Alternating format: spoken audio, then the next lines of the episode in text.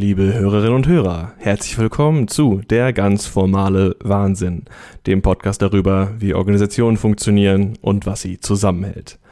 Mein Name ist Andreas Herrenwille, wie üblich mein Gesprächspartner Stefan Kühl, Organisationssoziologe an der Universität Bielefeld. Hallo, Herr Kühl. Hallo, Herr Herrenwille. Diese Folge stellt eine Fortsetzung dar. Wir sprechen heute nämlich noch einmal genauer über die Rolle von Rücksichtnahme auf Selbstdarstellung, Takt und Taktlosigkeit.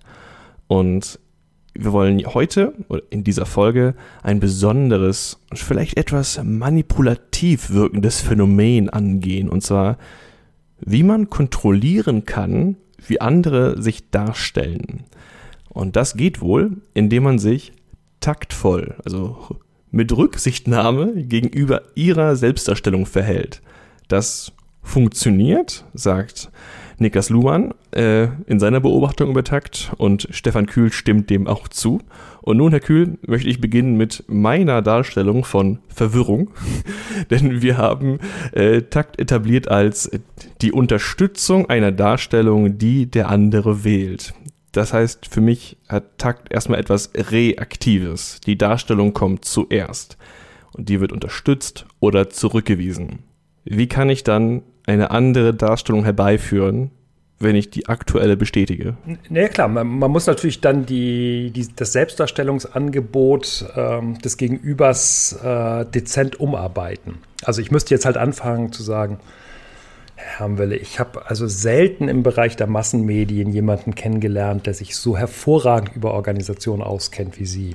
Und ich kann das zwar nachvollziehen, dass Sie ab und zu mal ähm, naive Fragen stellen müssen, aber eigentlich wissen sie das auch fast besser als ich. Und wenn ich das systematisch aufbauen würde, dann würde ich sie ähm, eventuell in bestimmte Selbstdarstellungen reinbringen, die nicht mehr dem entspricht, mit dem sie ursprünglich in die Situation reingegangen sind. Okay, also es ist so dieses Spiel von, ich verstehe, was du sagst, du hast doch bestimmt Folgendes gemeint. Und ja, man macht so. Das ist zum Beispiel eine Formulierung, mit der man arbeiten kann. Das heißt also, wenn ich jetzt ein Beispiel aus einer Universität oder aus der Universität, aus der Lehre nehmen kann, dann habe ich als Dozent ähm, zwei Möglichkeiten. Also ich kann ähm, entweder einer Studentin oder einem Studenten äh, deutlich zu signalisieren geben, dass ich eigentlich nicht viel von ihr erwarte oder ich kann eben überzogene ähm, Zurechnung machen und sagen, ach, das ist ein interessanter Gedanke. Da knüpfen Sie jetzt an eine Idee von Husserl an, der diesen Gedanken schon mal formuliert hat. Oder ich habe diese gleiche Idee auch schon mal bei Adorno gelesen. Ähm, das ist ja interessant, dass Sie darauf gekommen sind. Und es kann gut sein, ähm, dass die Studentin noch nie irgendwas von diesen Autoren gehört hat aber trotzdem eben die Möglichkeit hat oder ja, trotzdem das Angebot aufgreifen kann, mit einer bestimmten Sache identifiziert zu werden. Und dann wird sie immer stärker eigentlich an so eine Selbstdarstellung gebunden, dass sie eine sehr gute, eine sehr gute Soziologin, Sozialwissenschaftlerin ist. Quasi, weil sie sich taktvoll gegenüber ihrer Darstellung von ihr verhalten hat. Also sobald sie sagen, also das entspricht ja Adorno, wenn man dann sagt, ja, ja, ja, ja, ab, ab dem Moment hat man quasi verloren. Ja, genau, klar, klar. Also in, in dem Moment, wo man dann nicht sagt, hä, wer ist das denn eigentlich? Nie gehört. Ähm, womit sie ja denn meine Wahrnehmung enttäuschen würde, ist sie in der Falle drin. Und das wird ganz häufig in Organisationen eingesetzt. Also das merkt man häufig, wenn so Vorgesetzte reinkommen, die Mitarbeiterinnen und Mitarbeiter und gerade neuere Mitarbeiter dazu bringen wollen, irgendwas zu bringen oder irgendwas zu leisten. Dann wird gesagt, also das macht ja schon den Eindruck, dass Sie da wirklich guten Durchblick in dieser Materie haben. Ich setze Sie da jetzt mal in die Leitung eines Projektes und ähm, ich bin mir ziemlich sicher, das werden Sie gut hinkriegen. Und dann gibt es halt erfahrene Mitarbeiter, Mitarbeiterinnen, die durchschauen diesen Trick und ähm, wissen, dass man jetzt aufpassen muss, dass man mit seiner eigenen Selbstdarstellung nicht drauf einsteigt. Aber gerade wenn man noch nicht viel Organisationserfahrung hat, kann man selbst sehr schnell in so eine ähm, Falle reinlaufen, dass man eben die Selbstdarstellung nicht mehr alleine kontrolliert, sondern eben sie durchs eigene Umfeld kontrolliert wird. Was quasi dafür sorgt, dass das Erwartungsmanagement aus der Hand geht. Ne? Also sobald man dann dazu sagt, ähm, ja, ich kann dieses Projekt machen, Sie können mir vertrauen, dann kann man danach nicht mehr sagen, ich glaube, ich brauche einen erfahrenen Mitarbeiter, der mich unterstützt. Ja, jedenfalls wird es deutlich schwieriger. Naja, und das ist eben äh, soziologisch extrem provokant, äh, was formuliert wird, weil wir bilden uns ja in der modernen Gesellschaft ein, dass wir die Personen sind, die frei agieren und selbst auswählen, was wir eigentlich machen wollen. Und wenn man anfängt, das eben eigentlich vom Gegenüber auszudenken, dann merkt man, wie stark man in seiner eigenen persönlichen Selbstdarstellung eigentlich durch das taktvolle ähm, Verhalten anderer geprägt und in gewisser Art und Weise unbewusst auch manipuliert wird. Was nicht heißt, dass man völlig äh, jetzt Opfer der, der taktvollen Unterstützung anderer ist, aber jedenfalls ist es zumindest ein Zusammenspiel zwischen dem, was äh, man selbst versucht, an Selbstdarstellung einzubringen und dem, was durch taktvolles äh, Verhalten des Gegenübers ähm, dann auch als kleine Richtungsänderung damit eingebracht werden. In Ihren bisherigen Beispielen ist das aber eigentlich alles nur quasi Spiel mit Eitelkeit. Also jemand, der von sich selbst eine, mit Alltagssprache ausgedrückt, eine gesündere Selbstwahrnehmung hat und eine Einschätzung dessen, was er selbst leisten kann, der würde dem ja nicht unbedingt auf den Leim gehen, sondern äh, jetzt geht's also zum, bei, das kannst du doch und das haben sie von, also das ist fast wie bei Adorno, was sie hier schreiben. Das würde mit einem, vielleicht auch mit einem geringeren Selbstbewusstsein, läuft man dem doch, so passiert das doch nicht, dass man sich auf das festlegt. Ja, ähm, ja, also es ist jedenfalls eine, eine, interessante Beobachtung zu sagen, dass es erstmal eine Unterstützung von, von Eitelkeiten ist. Und ähm, ja, man könnte sagen, es funktioniert vermutlich auch in die umgekehrte Richtung. Also in dem Moment, wo man permanent äh, dem Gegenüber signalisiert, das kannst du sowieso nicht, dann kann ja auch die Situation entstehen, dass die Person gar nicht erst versucht, ihre Selbstdarstellung daran anzupassen, dass sie das kann, sondern ähm, gibt, also gerade in der, in der erziehungswissenschaftlichen Theorie, sehr viel ähm, Literatur darüber, wie extrem wichtig die, die Wahrnehmung äh, von Lehrern gegenüber den Schülern ist, angesichts der Tatsache, was sie dann nachher am Ende leisten. Und von daher würde ich sagen, funktioniert es auf alle Fälle in die äh, sowohl positiv als auch negativ unterstützenden äh, Selbstdarstellung des Gegenübers. Aber es stimmt schon, es hat sehr häufig diese Komponente des Könnens oder des Nichtkönnens, des, des Gutseins oder des Nicht so Gutseins. Was aber natürlich in der Organisation auch immer eine extrem relevante, ein extrem relevanter Gesichtspunkt ist. Das ist bei, bei wenn Sie jetzt in, in, in Liebesbeziehungen oder auch in Familien gucken, ähm, finden die Mechanismen natürlich genauso statt. Da geht es halt aber nicht immer nur um Können oder Nicht-Können, sondern da geht es halt auch um ähm, Akzentuierung von Interessen. Also man tut einfach so, als wenn der andere ein Interesse an einer bestimmten Sache hat und in dem Moment, wo ähm, man das signalisiert bekommt und sich nicht dagegen wehrt, ja, dann ist man plötzlich gezwungen, jedes Wochenende angeln zu gehen, obwohl man ursprünglich vielleicht gar kein Interesse gehabt hat, äh, jedes Wochenende angeln zu gehen. Es funktioniert in Organisationen vielleicht auch, oder? Ich habe ich hab vorhin überlegt, wo kann ich mir vorstellen, wie das funktioniert mit Bestätigung von Selbstdarstellung. Da bin ich nicht auf Projekte gekommen, sondern ich habe ich hab an Folgendes gedacht. Wir denken an äh, eine Abteilung, ähm, die vielleicht einen inkompetenten Chef hat, äh, der die Mitglieder in der Abteilung mit ihren Aufgaben mehr oder minder allein lässt und es ergibt sich dann aus der Informalität quasi die, die Orientierung auf eine Kollegin. Formal ist sie gleichgestellt, aber äh, sie nimmt die Fragen an und nimmt quasi die, die angebotene informale Rolle an, dass sie sich jetzt um Vorgesetzten äh, Probleme eigentlich kümmert. Sie führt es aus, bestätigt dadurch, dass sie das tut und steckt am Ende in der Rolle drin. Ähm, ist das die gleiche Logik? Also was mir. Ja, also das ist das, also das interessante Phänomen ist, das beobachtet man manchmal, dass man in eine Rolle reingeraten ist, in die man eigentlich gar nicht reingeraten will oder wollte. Und ähm, manchmal gibt es dann irgendwie Monate oder Jahre später so, ein, so eine Frage, wie, wie, konnte mir das denn eigentlich passieren? Und das ist für uns Soziologen eben ein ähm, absolut nachvollziehbares Phänomen, weil es eben nicht von uns abhängt, wie wir sind, sondern eben immer maßgeblich davon, welche Selbstdarstellung von anderen gestützt, gefordert, ähm, auch teilweise konterkariert werden, aber wir sind eben nicht frei in der Art und Weise, wie wir uns selbst darstellen können. Wir können die Selbstdarstellung auch nicht ohne weiteres ändern. Also wenn ich erstmal eingeführt worden bin in einer bestimmten Art und Weise, dann ähm, komme ich, komm ich da extrem schwer wieder raus. Also wenn in der Forschungsabteilung eine neue Mitarbeiterin eingeführt wird mit dem Begriff, ähm, wir haben jetzt übrigens gerade ein Genie vom Konkurrenten abgeworben.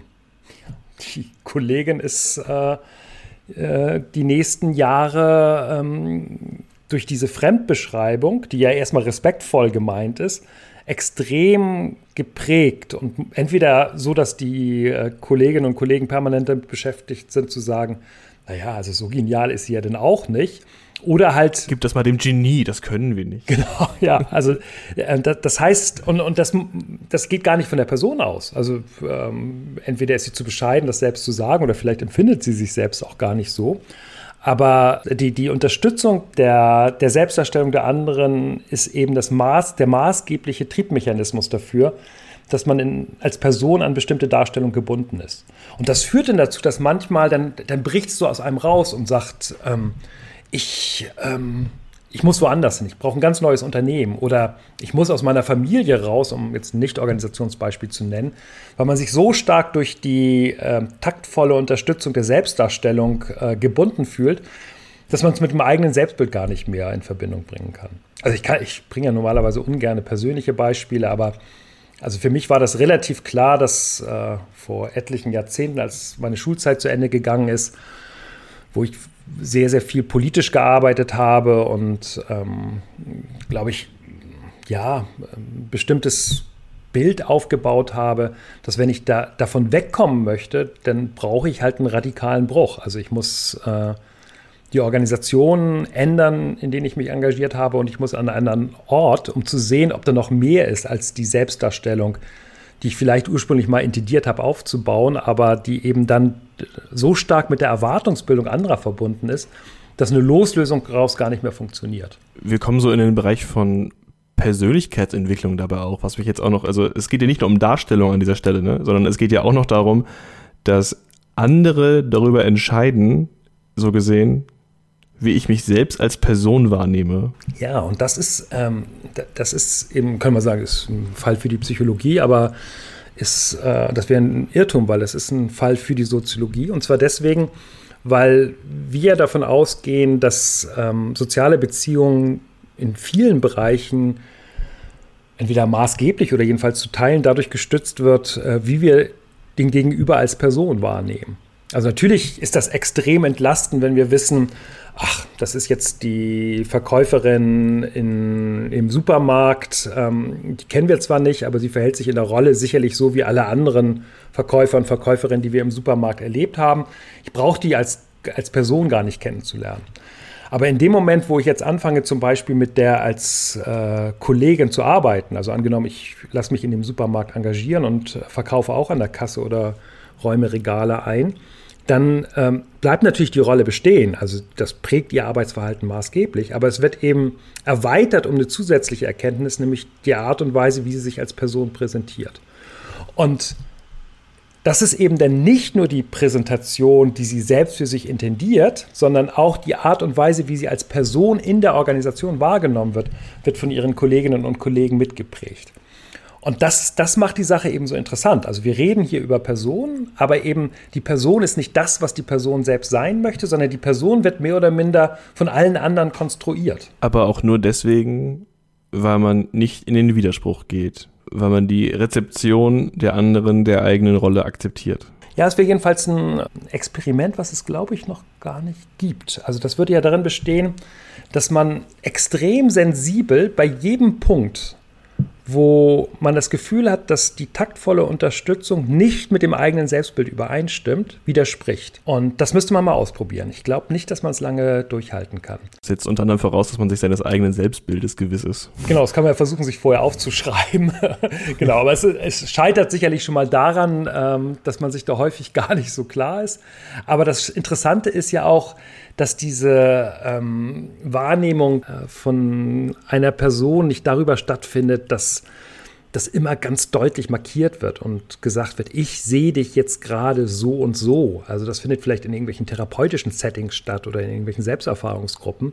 Aber in der Regel sind das ja eher so ganz kleine Wahrnehmung, wo man sich dann auch untereinander austauscht und sagt dann, ach, diese Kollegin so und so, die ist doch eigentlich ganz nett. Und dann agiert man der gegenüber irgendwie so, ähm, dass man denkt, dass sie eigentlich ganz nett ist und kann, kann gar nicht schnell genug gucken, um festzustellen, dass sie halt irgendwie in ihrem Kolleginnenkreis als nett wahrgenommen wird und ist dann plötzlich in ihren Selbstdarstellungen daran gebunden und würde ja auch höchstgradig Irritation auslösen, wenn sie sagt, also ich sehe ja, dass ihr mich eigentlich irgendwie ganz nett findet, aber in Wirklichkeit bin ich nicht nett. Ja, nett ist jetzt ja auch erstmal ein Wert, ne? Also niemand würde dagegen widersprechen, dass man nett wahrgenommen wird. Es sei denn, es geht jetzt, also, also ich weiß nicht, in einem in einem Motorradclub ist das vielleicht eine Beleidigung.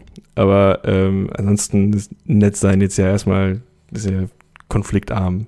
Ich, ich überlege äh, gerade noch, welche Selbstdarstellung man nicht zulassen will. Ich, ich glaube, es dürfte unter anderem für Vorgesetzte ein Problem sein.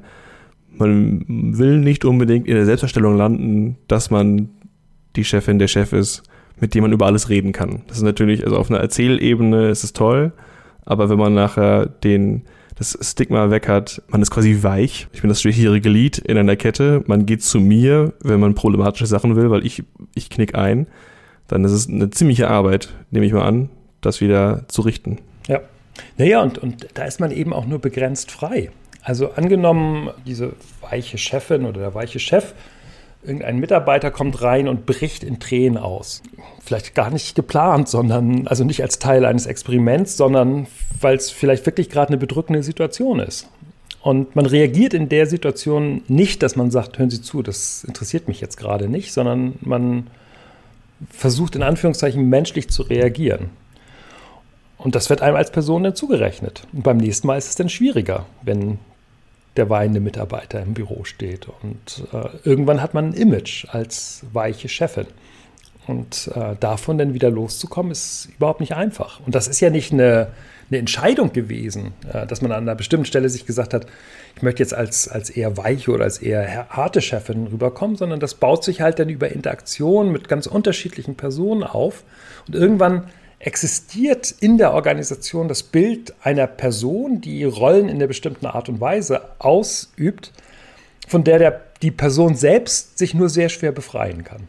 Ich versuche in meiner Fantasie mir gerade vorzustellen, dass man anstatt dass man als einzelne Person wechselt, sowas einführt wie den äh, alle sieben Jahre Rollen Tabula Rasa.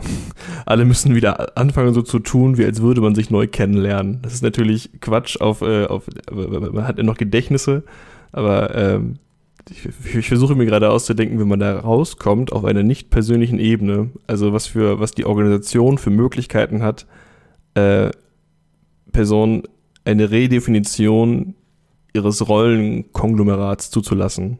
Ja, also als Programm wäre das sicherlich ganz interessant. Also es gibt ja so Phänomene, ähm, die man vereinzelt beobachten kann. Ähm, der, der, mittelständische Unternehmer, der mit 45 oder 50 in eine große Sinnkrise kommt, ähm, dann ähm, irgendwie auf der Straße oder in irgendwelchen Kontexten von Scientology-Werbern angesprochen wird und äh, plötzlich das Gefühl hat, ich werde auch als Mensch wahrgenommen und jetzt kann ich überhaupt erst mein Potenzial wecken und ähm, dann zurückkommt und plötzlich eine, in Anführungszeichen eine ganz andere Person ist. Das ähm, ist extrem voraussetzungsvoll. Das ist äh, eine enorme Belastung für die Organisation, weil eben ein Großteil der Erwartungsbildung damit plötzlich äh, verschwindet. Aber es ist auch für die Person ähm, extrem schwierig, weil sie ja permanent daran erinnert wird, wie sie bisher als Person wahrgenommen worden ist. Und dann mag man das versuchen, darüber aufzulösen, dass man sagt, ich bin jetzt aber ein ganz anderer Mensch. Ich habe das Licht gesehen und dementsprechend müsste mich jetzt anders ansprechen. Aber auch das ist nicht so, dass diese Selbstdarstellung dann sofort gekauft wird, sondern dann ähm, wird das wiederum konterkariert mit anderen taktvollen oder vielleicht in dem Fall dann auch taktloseren Unterstützung der Selbstdarstellung. Ähm, ich glaube, das äh, wäre interessant, aber funktioniert nicht so ohne weiteres. Während Sie gesprochen haben, äh, da ich noch andere Beispiele. Ich werde jetzt noch nicht sofort bei Scientology, aber ein Jahr Abwesenheit in der Organisation zu nehmen, um später wiederzukommen, ist, ist ja relativ üblich. Und ähm, ich nehme mal an, dann kann man so markiert man durch andere Kleidung, andere Frisur, glaube ich, immer ein gern genommenes Mittel, einfach, dass etwas passiert ist, Vielleicht am besten auch noch so ein bisschen anderen Körperbau. Also nicht, man wird nicht größer, aber zum Beispiel, wenn, wenn derjenige, der sonst immer blass war und schlaksig, plötzlich mit so dunkelbraun und mit Schultern wie ein Bodybuilder reinkommt, dann ähm, wird es schwer für die restliche Organisation, ihn zu behandeln wie bisher. Ja, ähm, das stimmt, das stimmt. Ähm, es gibt ja einen großen deutschen Verlag, der äh, eine Zeit lang äh, den Luxus geleistet hat, seine eigenen Führungskräfte regelmäßig für ein paar Monate in Silicon Valley zu schicken, weil das angeblich so cool ist und da die Geschäftsmodelle so sensationell sind. Und dann kamen die halt zurück und plötzlich hatten sie keinen Schlips mehr, hatten irgendwie so Hipster-Bärte und wollten damit signalisieren, wir bauen jetzt hier gerade was in der Organisation um. Und ähm, ja, da würde ich sagen, okay, das kann man machen. Das, ähm, also ich bin mir äh, ziemlich sicher, dass äh, das auch innerhalb der Organisation mit einem hohen Grad an Lächerlichkeit äh, wahrgenommen worden ist, weil natürlich dieser Umbau der Person beobachtet worden ist. Aber es spricht ja erstmal nichts dagegen, das eben auch als Versuch der Eigeninitiative im Umbau eines bestimmten Images der eigenen Person zu machen. Und es wirkt natürlich jetzt in diesem Fall des Springer Verlages besonders lächerlich, weil eben nicht nur eine einzelne Person zurückgekommen ist, die signalisiert hat, ich bin jetzt im Silicon Valley gewesen und habe jetzt einen coolen Hipsterbart, sondern eben mehrere Führungskräfte, die dann alle irgendwie mit so einem Erweckungserlebnis zurückkamen und sich plötzlich als Person umgebaut haben. Wo wiederum dann eben eigentlich deutlich geworden ist, dass dieser Umbau der Person nicht individuell zuzurechnen ist, sondern eher Teil der Organisationskultur ist, wo gesagt worden ist, wir brauchen neue Geschäftsmodelle, wir brauchen neue Geschäftsmodelle. Und das wird dann wiederum von Mitarbeitern beobachtet und die überlegen sich dann, ob sie den zurückgekehrten Chef dann sagen, der Bart steht ihnen aber ganz hervorragend, ähm, oder ob sie sagen, das sah aber vorher besser aus. Ähm, aber ähm, genau, also es, es, heißt ja nicht, man, man ist ja nicht völlig, völlig gebunden an der Art und Weise, wie man wahrgenommen wird. Man hat Spielraum, aber der Spielraum ist doch ziemlich begrenzt. Stefan Kühl, vielen herzlichen Dank. Ich bedanke mich auch. Ab der nächsten Folge schauen wir uns dann einzelne Formate von Interaktion in Organisationen genauer an. Zum Beispiel, was das Besondere ist, wenn Mitglied auf Nicht-Mitglied, also zum Beispiel Kundin oder Kunde trifft und was sich ändert, wenn man nicht vor Ort, sondern vielleicht online spricht und wie sieht zum Beispiel eine gute Entlassung aus? Das sind kleine Ausblicke auf das, was noch in dieser Staffel passieren wird. Mein Name ist Andreas Hermwille. Ich bedanke mich fürs Zuhören. Tschüss, bis dann.